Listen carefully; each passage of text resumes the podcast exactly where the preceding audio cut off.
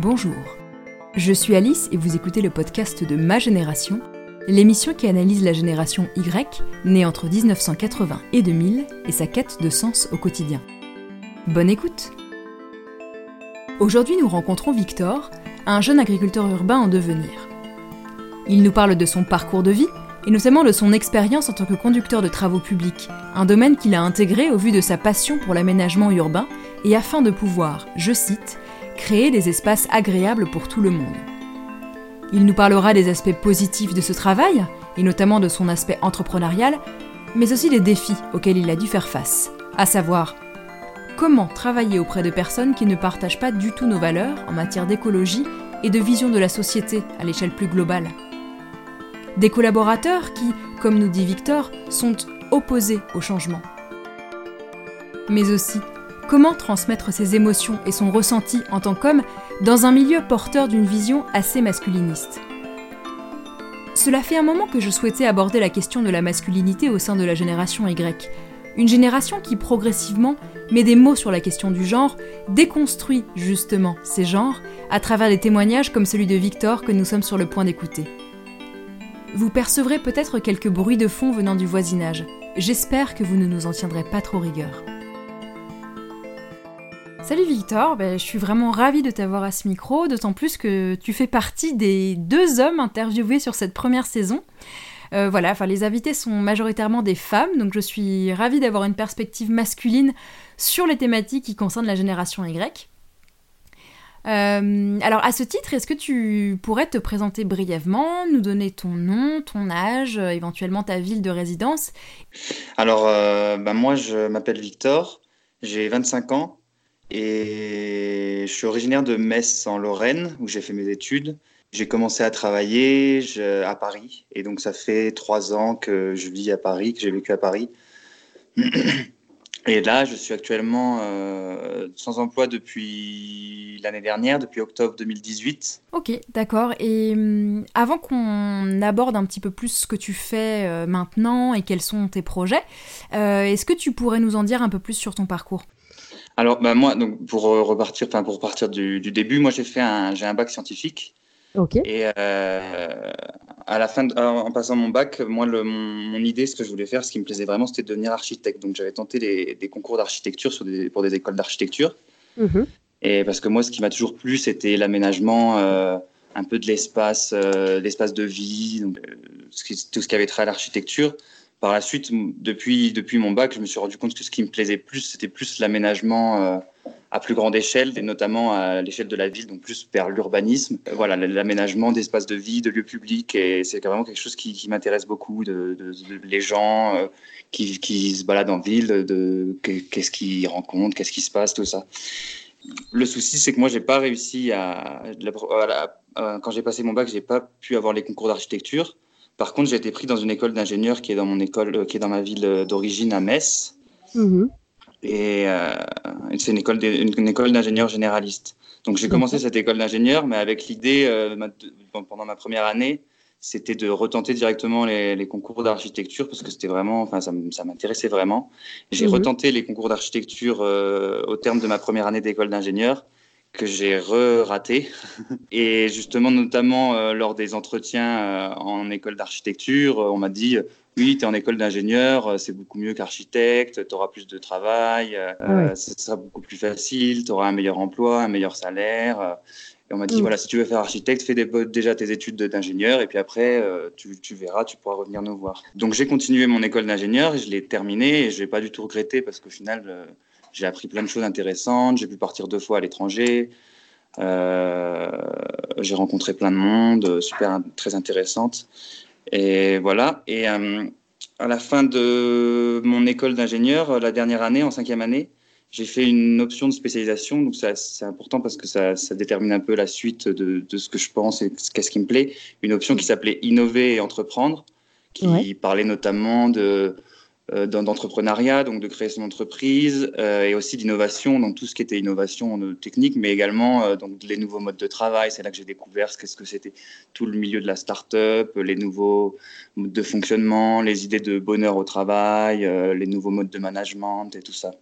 Et en terminant mes études, mon premier emploi, j'ai eu la chance en fait d'avoir l'opportunité d'aller travailler dans les travaux publics qui est mhm. pas qui est pas vraiment en fait normalement ce vers quoi les, les, les, personnes qui sont dans mon école se dirigeaient elles allaient plutôt vers de l'industrie de la mécanique et moi les, travaux publics ça m'a plu parce que je me suis dit ah, c'est bien ça me permet de retourner un peu vers euh, le côté aménagement de la ville aménagement de l'espace c'était proche du côté euh, architecture oui, ça, ça, crée un pont entre les deux en fait. Ouais, voilà. Donc c'est pour ça que j'ai rejoint euh, donc une entreprise, une grande entreprise française de travaux publics en tant que conducteur de travaux.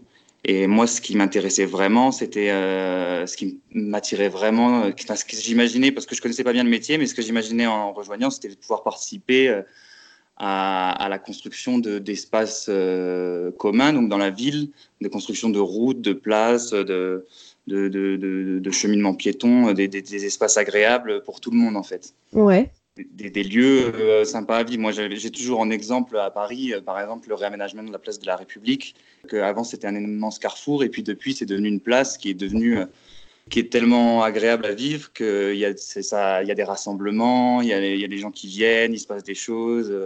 Voilà, moi, c'était vraiment quelque chose qui m'inspirait en fait.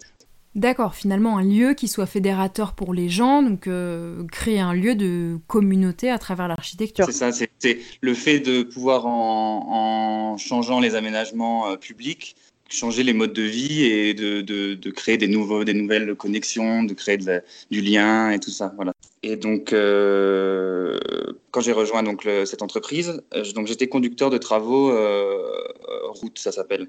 Mon boulot, euh, c'était de, à, partir du moment où mes chefs ils négociaient un contrat, par exemple avec une ville pour le réaménagement d'un quartier ou le réaménagement d'une rue, moi j'étais chargé, je m'occupais de A à Z de tout le chantier, donc du démarrage du chantier jusqu'à la fin, la livraison, et ça comprenait tout absolument. Donc ça veut dire que je, gérais le budget, c'était moi qui étais censé gérer le, tous les budgets, les dépenses qu'on faisait et les recettes. J'avais la relation avec le client, donc euh, en général c'était une ville où ça pouvait être parfois un un privé. Je gérais également les, équipes de travaux, donc les ouvriers. Ouais. En, gros, c'était tout ça que, je, que je faisais. Donc, c'était beaucoup de boulot et, c'était assez intense. Mm-hmm. Ça restait, enfin, moi, ça me plaisait euh, dans l'idée que, d'ailleurs, c'est ce que mes collègues disaient, c'est quand on est conducteur de travaux, on est un peu entrepreneur parce que c'est comme si on, gérait tout comme si on gérait une entreprise parce qu'on gère son chantier de A à Z et on est totalement indépendant et on est assez libre même sur ce qu'on veut faire comment mhm. on gère les relations avec le client, euh, comment, quels, fournisseurs on choisit, euh, avec qui on travaille, euh, quelles sont nos relations avec les ouvriers. C'est assez intéressant. Ok, alors j'ai une question par rapport à ce que tu viens de me décrire. Est-ce que tu as réussi à trouver un lien avec tes envies de départ, c'est-à-dire imaginer une architecture qui soit fédératrice, vectrice de liens, penser la ville comme un espace collectif accueillant Enfin, n'hésite pas à me corriger si je, si je n'utilise pas les bons termes. Justement, euh, très peu. J'ai très, très peu trouvé lien parce que déjà, il y a beaucoup de. Enfin, j'étais peut-être un peu naïf euh, avant ça, mais en fait, il y a énormément des de chantiers qui ne correspondaient pas du tout à, à ce que j'imaginais.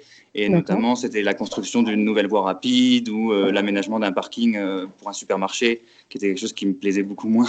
euh, et aussi également quelque chose qui, que j'ai réalisé très rapidement, c'est qu'en fait, l'entreprise n'a aucun intérêt, enfin, mon entreprise, et je, je pense que c'est comme ça dans toutes les entreprises d'aménagement en construction, il n'y a aucun intérêt au bien public. Enfin, il n'y a, a, aucune réflexion sur est-ce que ça va plaire aux personnes à qui c'est destiné.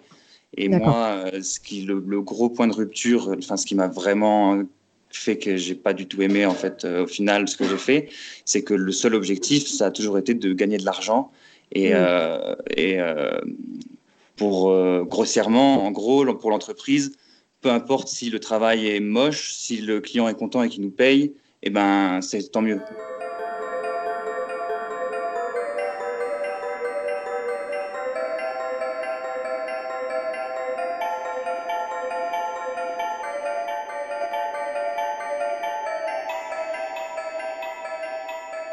D'accord, donc si je comprends bien, ce que tu imaginais au départ ne s'est pas avéré être vrai, en tout cas pour toi, et euh, il n'y avait pas vraiment une volonté de créer un lieu social, un lieu de regroupement, c'était plus un aménagement fonctionnel en fait. Ouais, Et le, seul intérêt de l'entreprise à faire un travail joli, entre guillemets, c'est pour l'image de marque, en fait. C'est pour faire de la pub, pour après trouver des nouveaux clients. Mais justement, il n'y a pas du tout de côté intérêt commun, en fait.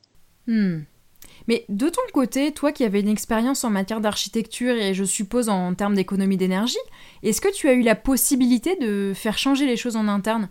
Parce que j'imagine que ça n'est pas forcément évident hein, d'être celui qui est moteur de changement dans un milieu qui m'a l'air assez réfractaire, mais euh, éventuellement, est-ce que tu as eu un, levier d'action à ce moment-là? Hmm, Non, c'était, enfin, c'était pas possible. Peut-être que j'ai pas j'avais pas assez de volonté, mais c'était vraiment très dur de faire passer le message. Et puis mhm. au final, vu que la finalité, c'est toujours euh, l'important, c'est toujours euh, l'argent, donc de gagner des sous.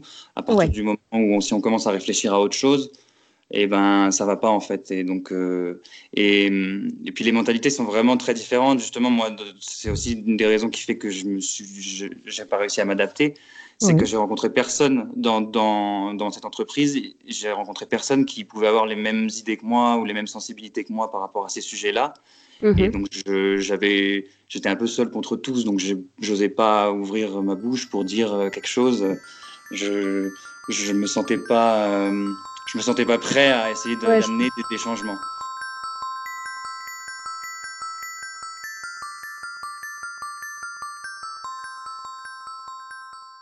Je trouve ça assez étonnant ce que tu dis parce que, bon, j'ai sûrement une vision de bobo parisienne très biaisée, c'est sûr, mais j'ai l'impression que notre génération est quand même assez concernée par l'écologie. Du coup, est-ce que c'était lié au fait que les gens avec qui tu travaillais étaient plus âgés, donc peut-être moins porteurs de cette vision de changement? Ou bien est-ce que tu penses que c'était tout simplement lié à ce milieu euh, dans lequel tu travaillais que je connais pas du tout par ailleurs? Dans mes collègues, il y avait des personnes de tous les âges, donc qui, étaient plus âgées, de la génération d'au-dessus, mais il y avait aussi pas mal de personnes de mon âge, donc qui commençaient. Euh, et, c'est vrai que, que les, même les personnes de mon âge se sentaient pas forcément concernées par ça. D'accord. Et ouais, voilà. Moi, c'est justement ce, ce qui m'a aussi, ce qui était difficile, c'est que c'est une mhm. entreprise, mais je pense que c'est pas que cette entreprise, c'est euh, c'est le milieu de la construction et notamment des travaux publics. D'ailleurs, ils le disent, ils le savent. C'est un milieu très conservateur, enfin très à l'ancienne. On, travaille vraiment. En fait, il y a une très forte opposition au changement, déjà de la part des ouvriers, mais aussi de la part des, des cadres et des ingénieurs comme nous. Toujours mes, collègues, même qui n'étaient pas tellement plus vieux, qui avaient 30, 35 ans, ils me parlaient de l'époque avant, que c'était mieux, quand on avait le droit de boire de l'alcool sur les chantiers. Mmh. Euh, dès qu'il y a une proposition de changement, dès qu'il y a des nouvelles euh, règles, bah, des fois la, direction, il y avait des, nouvelles lois, notamment par rapport à l'écologie, ou le management, la sécurité des ouvriers, et il y avait toujours des oppositions qui n'avaient même aucun sens en fait. C'était juste c'est de l'opposition au changement. Et moi, après avoir fait justement euh, cette, euh, ma, spécialisation dans l'innovation, j'étais vraiment surtout changer les méthodes de management et tout ça, ça, m'avait passionné. Et là, en fait, j'avais l'impression de retomber. Euh, il, y a, il y, a, 30 ans, d'ailleurs, il y a 30 ans, ça aurait pu être la même chose, c'était les mêmes méthodes de travail, c'était pareil. Alors ça, je trouve ça hyper intéressant parce que, en fait, en fonction des milieux, on se rend compte que la cause environnementale euh, peut ne pas intéresser les gens, enfin ce que, je comprends tout à fait, mais ce peu importe leur âge. Euh, ça c'est encore quelque chose qu'on n'avait pas forcément vu dans cette émission parce que c'est vrai qu'on était plus tourné vers des personnes qui, euh, comme toi, sont très porteuses de changement, ont envie d'autre chose. Moi-même, hein, j'ai cette vision très idéaliste de la, de la génération Y, pardon, qui est porteuse de changement. Mais je trouve ça super d'avoir ce genre de contre-exemple euh, parce que ça montre vraiment qu'on est une génération frontalière en fait, euh, si je peux me permettre, entre ceux qui souhaitent quitter l'ancien monde et ceux qui au contraire souhaitent s'accrocher à ces valeurs parce qu'ils sont nés euh, dans un univers plus classique. Ouais, c'est ça. Également dans, mes collègues, même par exemple de mon âge, donc qui faisaient le même métier que moi, le poste de conducteur de travaux, enfin en général, le profil d'un conducteur de travaux, c'est quand même quelqu'un qui est qui est très sûr de lui et qui a un ego assez fort. Il y a une, espèce de compétition entre les conducteurs de travaux parce que chacun a ses chantiers. Et le but, c'est vraiment de, rapporter que ton chantier rapporte un maximum d'argent. Et donc, euh, il y avait vraiment cette, euh, cette compétition un peu entre les, les, conducteurs de travaux qui était de, de toute façon, le, but, c'est de, de, gagner de l'argent à tout prix et peu importe, on ne va pas réfléchir à autre chose. Et il y en a certains qui sont très passionnés par ça, enfin qui adorent. Justement, ils vont pas penser à autre chose, ils vont pas se dire non, bah oui, est-ce que c'est vraiment bien ce qu'on fait Est-ce qu'on a les bonnes méthodes par rapport à l'écologie, par rapport au management? Hmm. Alors, je rebondis sur ce que tu dis parce que tu parlais du profil type du conducteur de travaux qui est quelqu'un de très sûr de lui, avec un ego assez fort, très compétitif. Ça, ce sont souvent des traits de caractère que l'on prête aux hommes au travail si on lit un petit peu les études sociologiques. Et du coup, je me posais la question de la parité homme-femme dans le domaine des travaux publics, euh, parce que la vision qu'on en a de l'extérieur, c'est un milieu quasi exclusivement masculin. Moi, comme je connais pas ce milieu, c'est la vision que j'en ai. Est-ce que tu, est-ce que tu confirmes ça? Ouais, oui, c'est vrai. Euh, après, c'est dans tous les, quasiment tous les domaines de l'ingénierie. Euh, moi, déjà en école d'ingénieur, il n'y avait pas beaucoup de, filles. Hmm. Et là non plus, il n'y en avait pas beaucoup, même s'il y en a de plus en plus. C'est vrai qu'il y, a très peu de parité. Oui. D'accord. Et toi, justement, de ton côté, qu'est-ce qui t'a mené au point de rupture et qui t'a fait réaliser que tu voulais chercher un métier qui se rapprochait plus de tes valeurs? Ben, en fait, euh, comment dire? Quand je suis arrivé euh, dans l'entreprise, il, y a, eu une longue période en fait de, formation en interne, donc où j'avais pas la totalité des, responsabilités d'un conducteur de travaux, donc évolué petit à petit en ayant de plus en plus de responsabilités. Et moi, quasiment dès le début, je me suis pas senti euh, à l'aise, ça me plaisait pas vraiment. Enfin, il y avait beaucoup de choses qui me gênaient, comme celle que je t'ai dit avant. Mais je me disais, euh, mais c'est parce que j'ai pas encore toutes les clés en main, je suis pas encore le maître de, tout. Quand je serai vraiment conducteur de travaux et que je pourrais maîtriser mon chantier, euh, peut-être que j'aurais, je, réussirais à m'adapter mieux et puis je réussirais à, faire ce que, ce que j'ai envie en fait.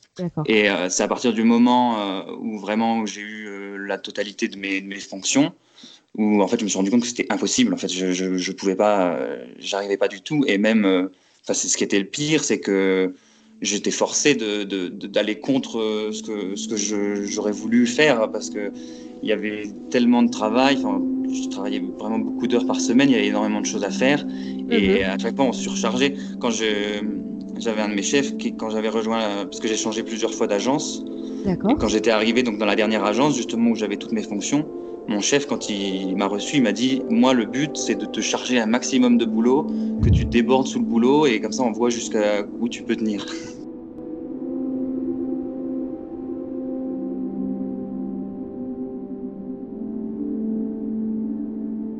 En gros, c'était pour voir euh, de quoi j'étais capable et, hmm. et, enfin moi j'étais débordé. Après, c'est vrai que en plus comme ça, j'arrivais pas, ça me plaisait pas trop, j'arrivais pas non plus à être très efficace, donc je j'avais pas des très bons résultats et donc je me démenais pour essayer de, faire du mieux possible, mais j'avais aucun moyen de d'essayer de, changer la donne dans le dans le sens qui me plaisait en fait.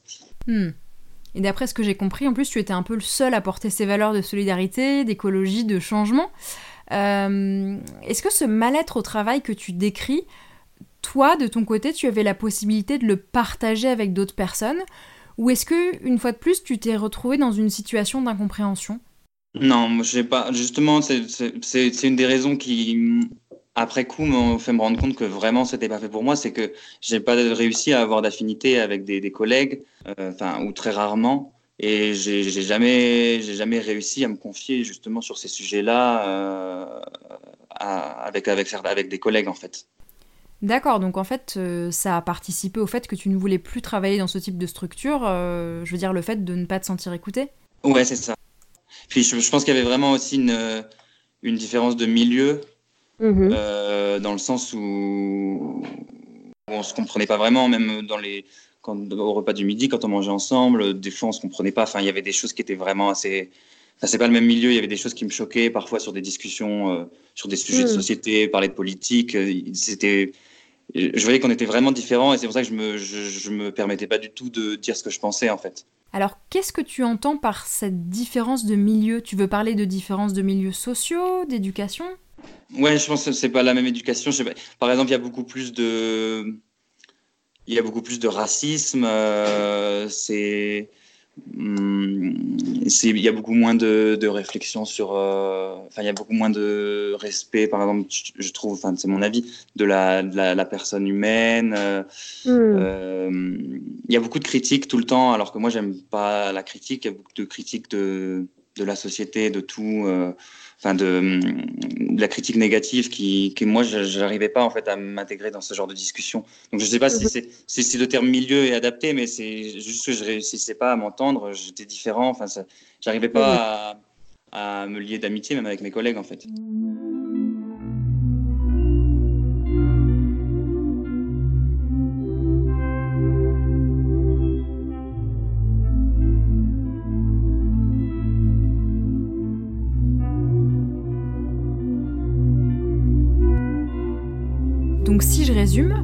Ces constats t'ont mené à t'interroger sur ton travail et à chercher un nouveau domaine en fait. Ouais, c'est ça. Alors, euh, bah, est-ce que tu pourrais nous en dire plus à ce sujet? En fait, moi, j'ai en fait, eu la chance, enfin la chance entre guillemets, d'avoir l'opportunité de partir parce que je quand je, savais que je voulais partir je savais pas comment faire en fait. J'avais j'avais un peu peur de, de partir. J'étais en CDI et je savais pas comment l'aborder. Je savais pas comment aller voir euh, mon supérieur et lui dire euh, bah en fait j'aime pas euh, je m'en vais quoi. Et j'ai eu la chance que ce soit mon, mon chef qui s'en rende compte et qui me demande, qui me convoque et qui me demande si ça me plaît et parce que lui il avait l'impression que ça me, me plaisait pas en fait que je, je, je me plaisais pas dans ce que je faisais. Et donc moi j'ai profité de cette opportunité, j'ai dit non non oui c'est vrai moi j'aime pas du tout. Et donc en fait c'est comme ça que j'ai pu partir. Mais en partant, je n'avais pas encore du tout d'idée. Euh, je savais que je voulais partir. Quand j'ai eu l'opportunité de partir, je suis parti, mais je ne savais pas du tout ce que j'allais faire après. Et au moment de partir, j'avais vraiment envie de faire une pause. Donc déjà, quand je suis parti, je me suis dit, j'ai pas envie de refaire autre chose pendant, pendant un mois ou deux, enfin peut-être même plus. J'avais vraiment envie de faire une pause parce que je, enfin, je travaillais 11 euh, heures par jour. Euh, je n'avais pas, pas eu de vacances depuis deux ans.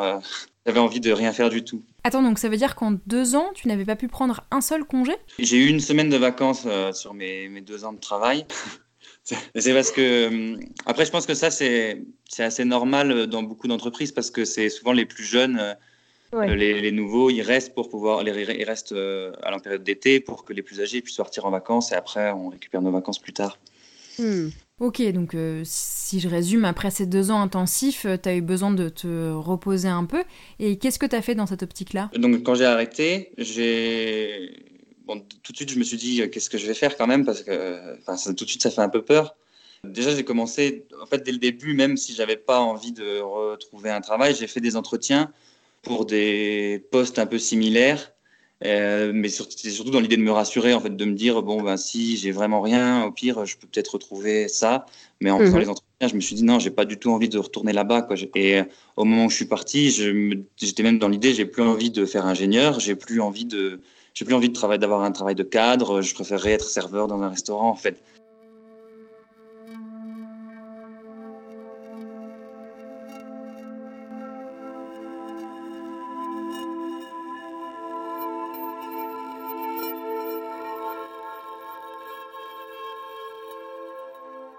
Et euh, ce que j'ai fait à ce moment-là, c'est qu'en fait, j'étais avec ma copine et elle démarrait euh, une entreprise, elle lançait une boîte. Et en fait, moi, bon, surtout que l'idée, comme j'avais dit, moi j'aimais bien l'entrepreneuriat, euh, ça me plaisait beaucoup. Et donc en fait, je me suis joint à elle et j'ai travaillé avec elle. En fait, j'ai travaillé jusqu'à mai dernier sur cette entreprise. Là, ça m'a beaucoup plu, moi. Ça, vraiment, c'était c'était vraiment différent. Enfin, c'était au, final, ce qui, était, ce qui est assez drôle, c'est que c'était pas tellement différent dans les tâches que je faisais parce que c'était pareil. Il y avait la gestion de budget, il y avait des euh, trouver des fournisseurs, signer des contrats, trouver des clients, faire de la négociation. Enfin, ça me plaisait parce que déjà j'avais le contrôle plus de ce que je voulais faire. S'il y avait des choses qui me plaisaient pas, je pouvais ne pas les faire. Et, puis j'étais, enfin oui, c'était un sujet, enfin c'était un, un domaine, euh, c'était un domaine totalement différent qui me plaisait beaucoup plus. Euh, c'est, euh, en fait, ça c'est parti d'une idée de d'un site de vente en ligne de bouquets de fleurs séchées. Euh, ça a évolué vers un service de prestation pour des restaurants ou des petites boutiques, pour des événements, pour faire de la décoration, donc de la décoration d'intérieur à base de fleurs séchées. Et oui, donc c'est vraiment totalement différent euh, comme milieu. C'était, on travaillait avec des, voilà, des, par exemple des petites, des, des petites boutiques euh, euh de vêtements dans Paris, des, restaurants, des, des, événements. il y avait le côté, enfin moi ce que j'aimais bien, c'est qu'il y avait un côté déjà plus sur durable, dans le sens où en fait, on, ce qu'on proposait, c'était de, à la place que un restaurant, par exemple, il achète un bouquet de fleurs fraîches et qui doit changer toutes les deux semaines, il achète un bouquet de fleurs séchées qui est aussi coloré qu'un bouquet de fleurs fraîches, mais au moins ça dure six mois. C'était un peu plus durable.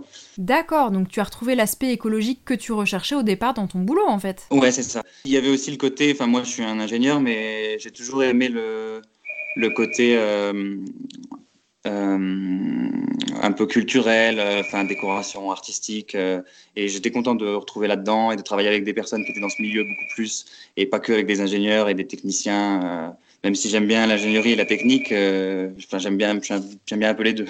Hmm. Et tu disais que tes missions étaient assez similaires à ce que tu faisais euh, dans ton emploi précédent.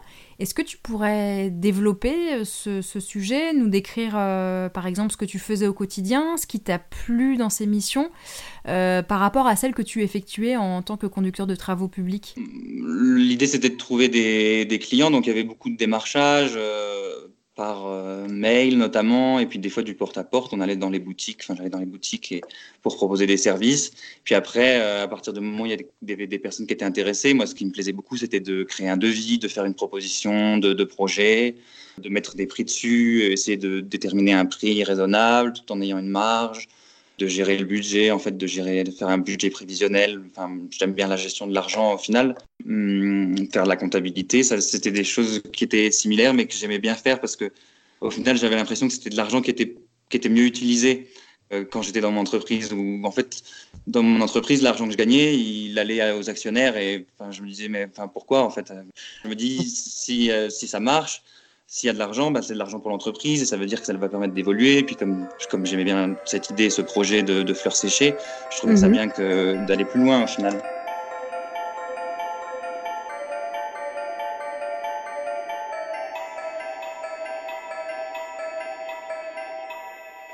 Et alors, qu'est-ce qui a fait que, que, tu as mis un terme au projet, que tu as décidé d'aller plus loin? Ben, C'est déjà que c'était le projet de c'était le projet de mon ex-copine. Moi, j'avais envie de trouver quelque chose qui me correspondait plus à moi et encore plus proche de l'écologie peut-être. On s'est séparés en mai dernier. Et donc moi, je l'ai laissé continuer toute seule. En fait, c'est à partir de mai euh, là, 2019, je me suis retrouvé vraiment pour la première fois à ne rien faire parce que dès que j'avais arrêté mon travail euh, en novembre 2018, en octobre 2018, je me suis direct mis à travailler sur cette entreprise et j'ai jamais été euh, euh, à rien faire en fait. Et voilà, et au final, c'était en, en visitant, euh, j'étais dans le jardin euh, botanique de Montpellier. Euh, et je me disais, j'étais encore avec ma copine à l'époque, et je disais, mais vraiment, en fait, moi, j'aimerais bien travailler avec, les arbres, enfin, les fleurs, la végétation. Et c'était ma copine qui, avait regardé, qui avait cherché, qui avait dit, mais regarde, l'agriculture urbaine, ça te correspond. Il y a, il y a le côté fleurs, et enfin, il y a le côté nature, et il y a le côté aménagement de l'espace, aménagement de la ville, travail en ville. Et voilà, en fait, moi j'ai découvert ça, j'ai fait, ah mais oui, mais c'est génial, euh, ça, ça, me plaît beaucoup. Euh, et donc justement, on avait trouvé un, il y a une formation donc à l'école du Breuil, c'est l'école d'horticulture, de Paris, qui a dans le bois de Vincennes, qui propose une formation en six mois euh, pour devenir agriculteur urbain. D'accord. Et donc, c'est comme l'agriculture urbaine, c'est un, un, nouveau métier. Euh, c'est quelque chose qui, qui apparaît. C'est au balbutiement. Il n'y a pas vraiment. C'est assez compliqué. Euh, L'idée, c'est vraiment la formation. C'est pas pour euh, devenir salarié. C'est vraiment pour après pour pouvoir créer sa structure, parce qu'il y a pas beaucoup de structures. Et donc, pour être un entrepreneur. Donc ça, c'est le côté aussi qui me plaisait aussi, c'est de pouvoir euh, avoir sa structure, euh, de devenir entrepreneur. Et donc, j'ai rencontré, enfin, j'ai contacté les, les, les responsables de cette formation en présentant un peu mon profil d'ingénieur euh, civil, pas vraiment de connaissances dans l'agriculture. Et j'ai été ravi en fait euh, qu'ils me répondent en me disant que c'était un profil, qui leur plaisait beaucoup parce qu'ils n'ont pas l'habitude justement d'avoir des ingénieurs et que ça pouvait être très intéressant. Et donc moi ça, a redoublé euh, ma confiance, enfin mon envie justement de, faire ça. Ça me correspond au final.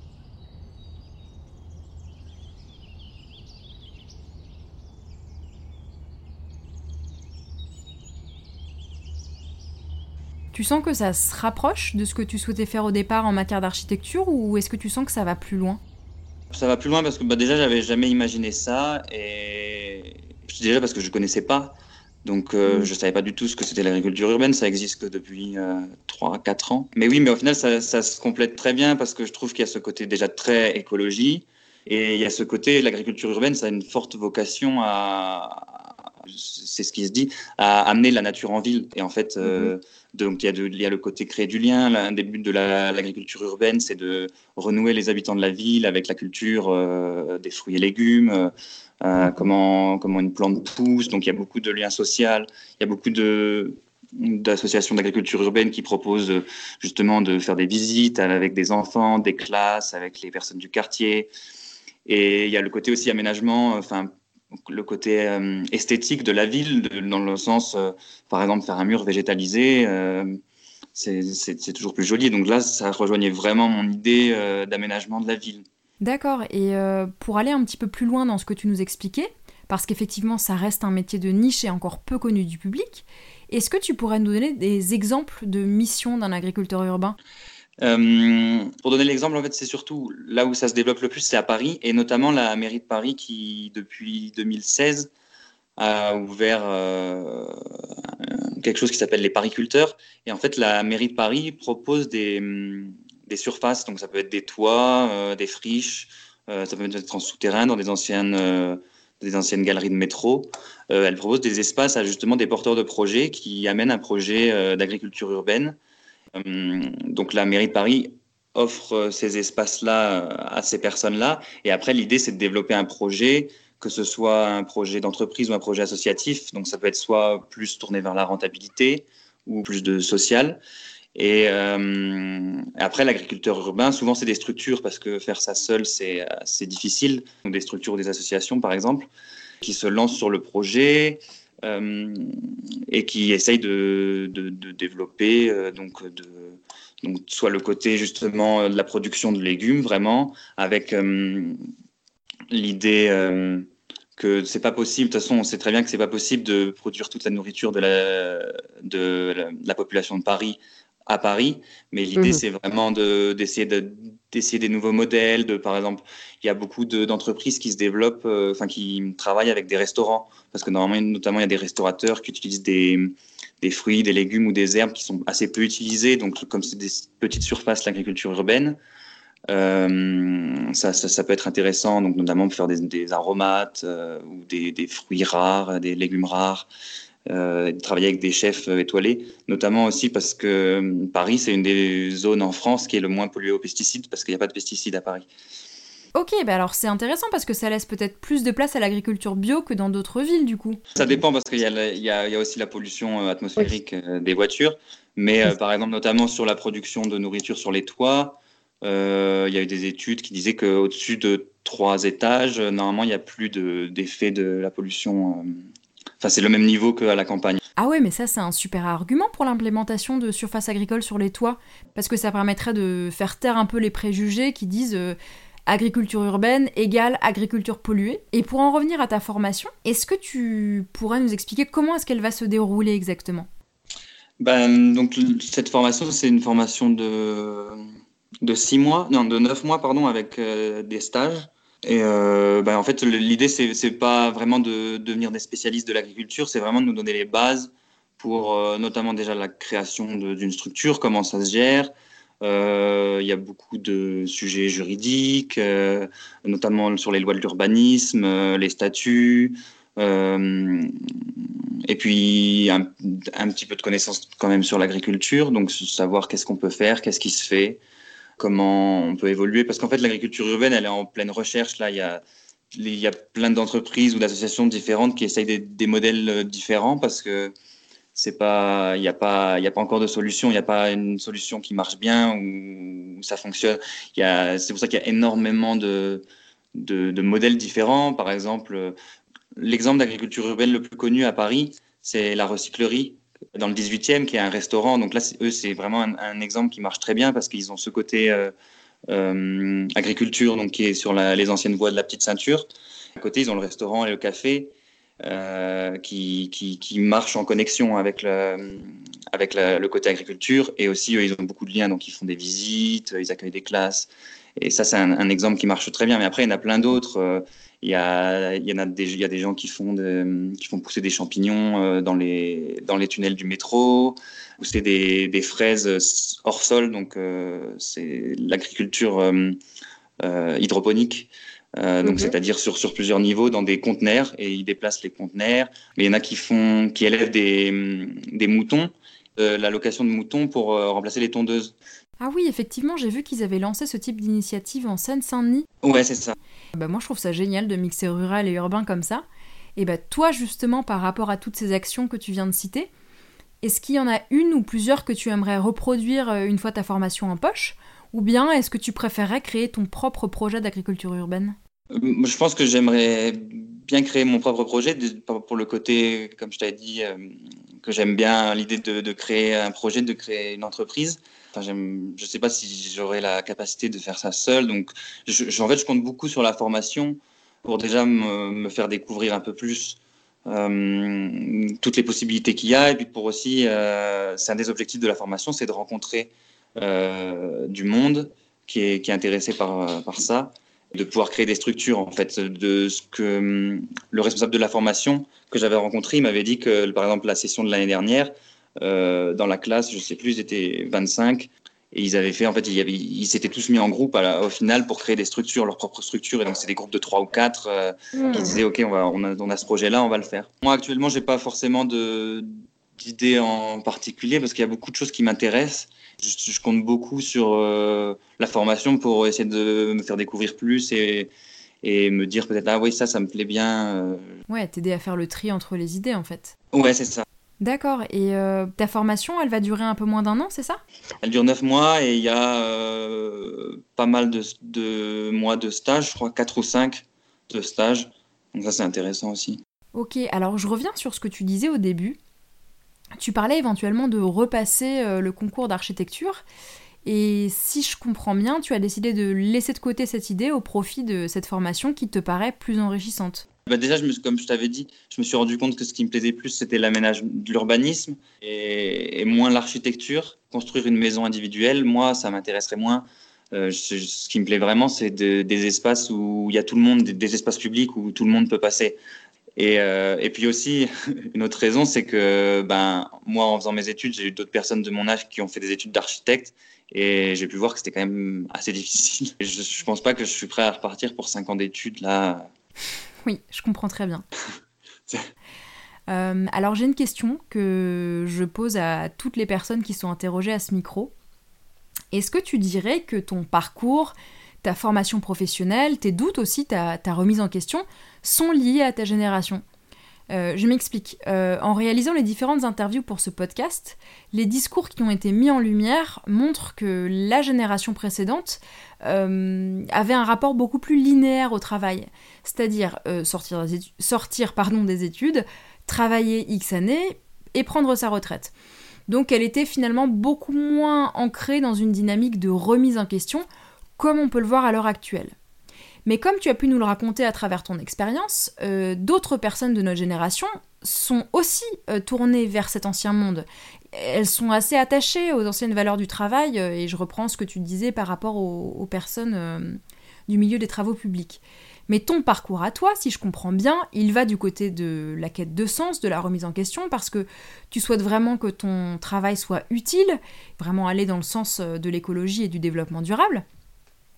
Du coup, par rapport à tout ça, est-ce que toi-même, tu as remarqué cette différence générationnelle euh, Voilà, est-ce que est-ce que c'est quelque chose que tu as pu analyser de, ton côté? Bah, Oui, moi je pense que je pense que oui, je pense qu'il y a vraiment quelque chose euh, sur notre génération. On est au courant de tout ce qui se passe et, puis comme moi par exemple ce que j'avais ce que j'ai appris euh, à l'école, euh, à, la, en fin d'études, sur euh, toutes les nouvelles notions sur le travail, où il y a plus de respect, du bonheur au travail. Mm. Tout ça, je pense que tout ça, ça joue.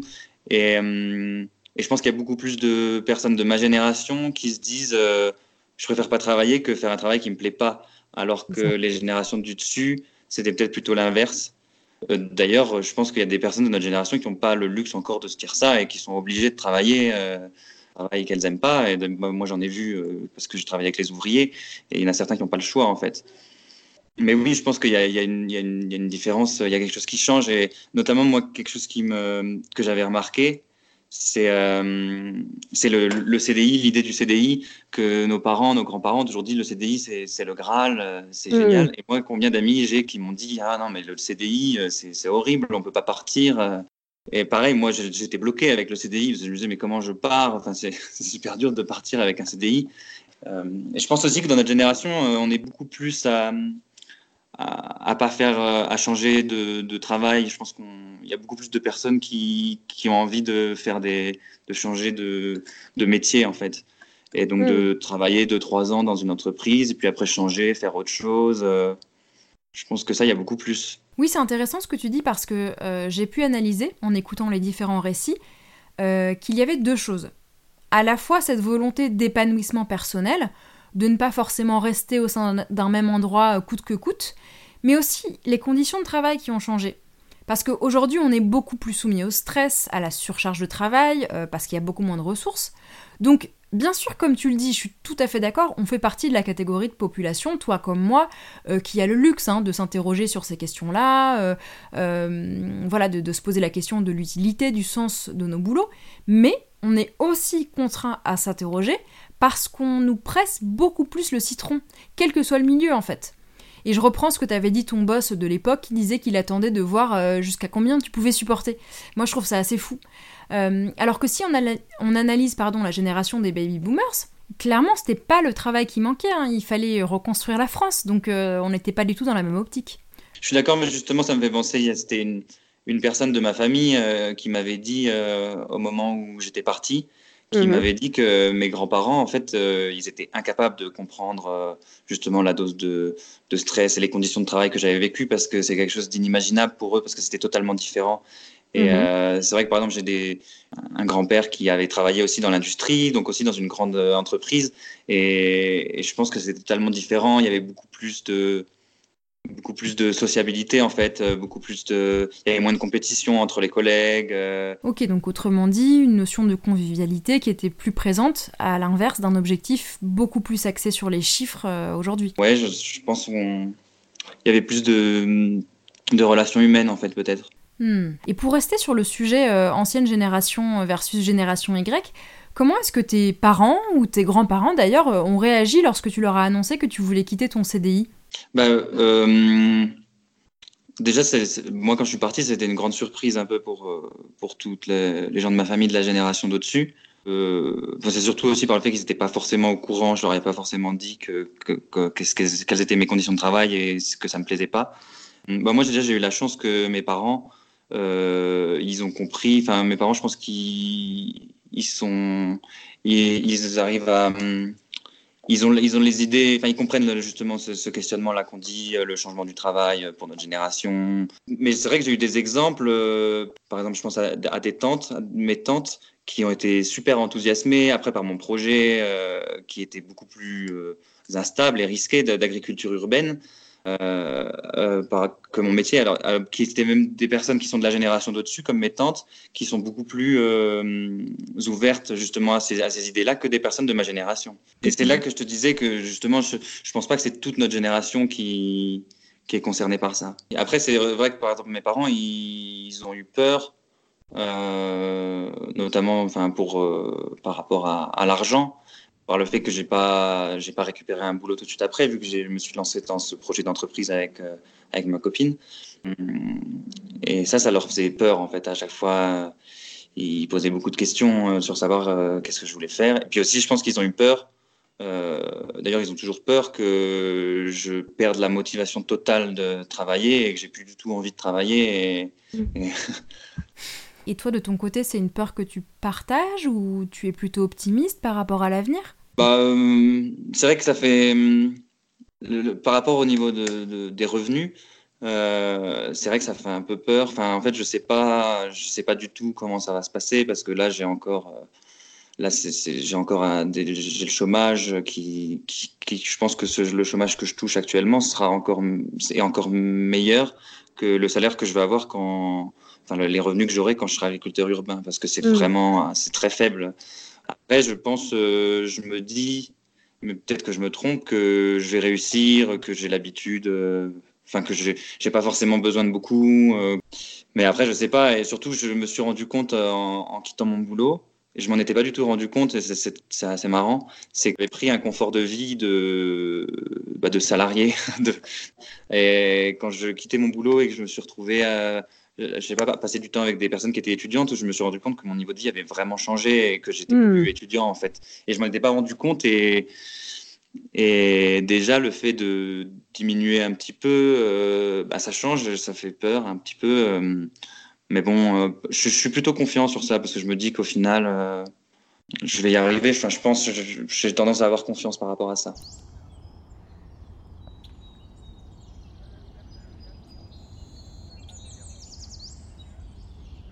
Ouais, je trouve ça hyper intéressant ce que tu dis parce que ça rejoint beaucoup de témoignages de personnes qui ont préféré quitter un confort de vie pour le troquer contre un épanouissement personnel, même si, comme tu dis, bah, ça fait peur, ça génère des incertitudes.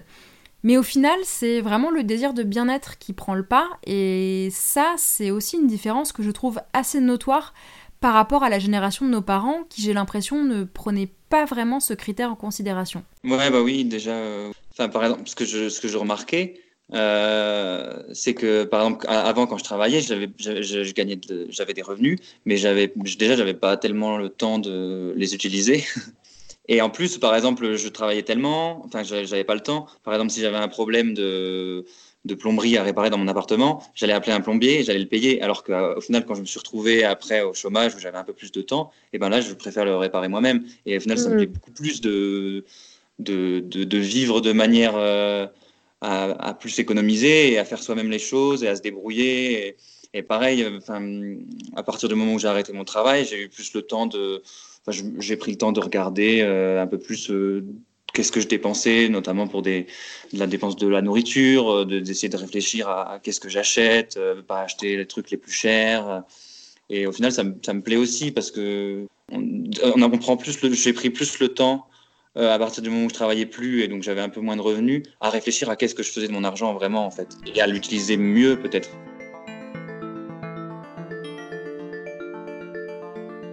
quand on est bloqué dans, quand, quand on est dans un travail, euh, s'imaginer s'arrêter, ça fait, enfin surtout quand c'est stable, euh, ça, fait peur parce que ça fait, ça fait du grand changement, mais au final c'est vrai que c'est tout bénéf parce que, enfin c'est mieux de ne pas avoir de travail et d'être, euh, d'être heureux et, enfin parce que ça, ça vaut pas le coup de d'avoir un travail où on n'est pas bien et même si on gagne de l'argent, enfin ça n'a aucun intérêt en fait.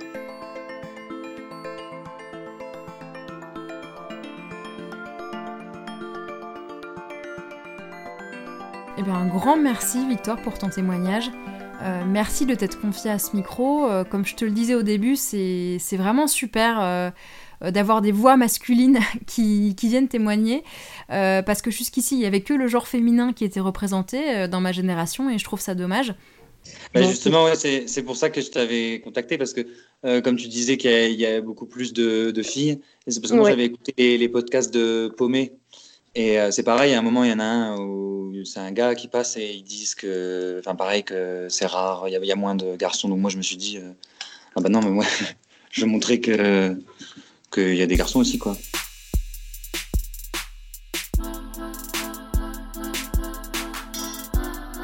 Cet épisode ayant été réalisé il y a plus de six mois, je suis venue aux nouvelles. Victor a commencé sa formation en agriculture urbaine en février dernier et il s'y plaît beaucoup. On y parle écologie, aménagement du territoire, travail en collectif et de manière plus générale de l'épanouissement au travail. Les 24 personnes de sa promotion viennent de milieux professionnels très différents et partagent tous ce même désir de changement. La volonté de créer sa propre structure en agriculture urbaine se concrétise de plus en plus pour Victor. Il formule en ce moment même des idées de projet et recherche des personnes pour monter sa structure. Il envisage, d'ici quelques années, de créer une ferme écologique, cette fois-ci à la campagne. On lui souhaite plein de bonheur pour ses futures éco-aventures.